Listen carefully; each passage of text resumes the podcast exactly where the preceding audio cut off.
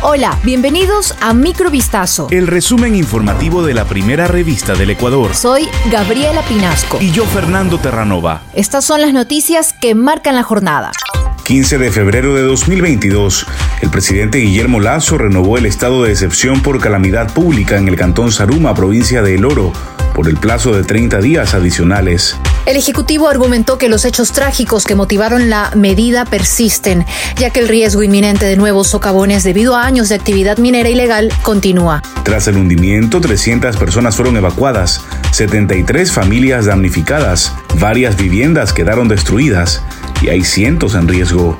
De su lado, el gobierno ha conformado mesas técnicas y grupos de trabajo interinstitucionales para atender la emergencia, aunque señalaron que tanto las actividades de infraestructura como las de seguridad y control se han visto afectadas y retrasadas por la resistencia de grupos relacionados con la actividad minera ilegal.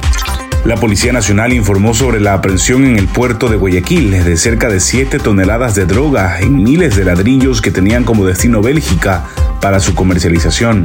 Según detalló la institución en un video difundido en redes sociales, se localizaron 7.028 fajos rectangulares que contenían clorhidrato de cocaína y fueron hallados en el interior de cajas de banano de exportación. El valor del narcótico podría ascender a más de 12 mil millones de dólares en el mercado internacional, por lo que las autoridades policiales calificaron la incautación como un duro golpe para el narcotráfico. El jefe de la unidad antidrogas de la zona 8, Washington Orquera, especificó que en el operativo denominado San Valentín actuaron perros de la Policía Nacional especializados en reconocer el alcaloide, cuyos bloques tenían diferentes logotipos.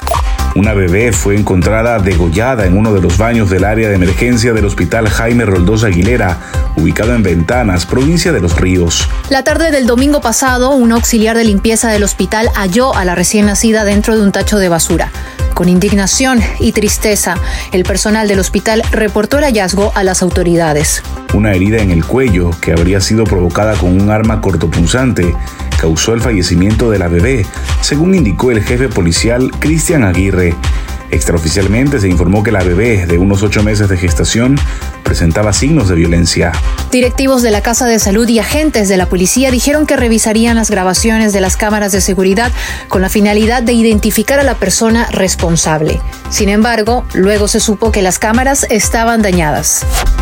El Ministerio de Salud informó este lunes que la farmacéutica china Sinovac presentó un calendario tentativo de actividades programadas hasta el 2032 y aprobó la realización del proyecto para construir una planta de vacunas en Ecuador. El pasado viernes, la ministra de Salud Pública Jimena Garzón y el gerente de operaciones de América Latina para Sinovac, Jack Tang, se reunieron para analizar la propuesta de cooperación para fortalecer las capacidades de producción de biológicos en el país. Según la cartera de Estado, en esta reunión se estableció una hoja de ruta sobre las acciones a tomar dentro de las negociaciones que arrancaron en 2021. Además, se habría acordado la ejecución de estudios de validación económica, técnica y científica para determinar dónde será la planta, qué tecnología se tiene que trasladar y el mecanismo jurídico funcional con el que trabajará.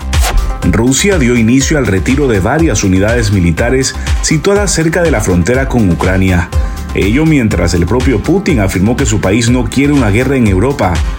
Si queremos guerra, claro que no, dijo al comentar la tensión actual. Putin agregó que Rusia ha hecho propuestas para unas negociaciones acerca de la seguridad europea, cuyo resultado debe ser un acuerdo que responda a los intereses de todos. Subrayó que las futuras negociaciones deben tener en cuenta las principales preocupaciones rusas en materia de seguridad, que incluyen la no ampliación de la OTAN hacia el este y el rechazo al despliegue de sistemas de ataque cerca de las fronteras rusas. Pocas horas antes, la Duma rusa, como se conoce la Cámara Baja Parlamentaria del país, aprobó un llamamiento al presidente Vladimir Putin para que reconozca la independencia de las autoproclamadas repúblicas populares de Donetsk y Lugansk en el este de Ucrania.